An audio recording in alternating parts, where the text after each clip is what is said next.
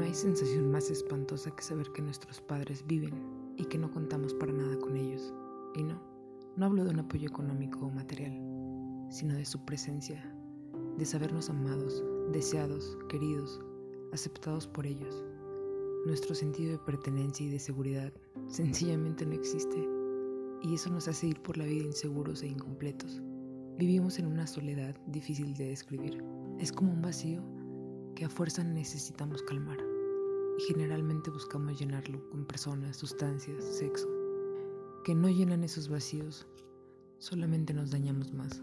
Queremos encontrar el amor y la protección con desesperación, que llegamos a conformarnos con cualquier persona que nos hable bonito, haciendo cosas que no queremos con tal de que no nos dejen. Solo buscamos seguridad y pertenencia. Esta sensación de orfandad es más común de lo que nos imaginamos.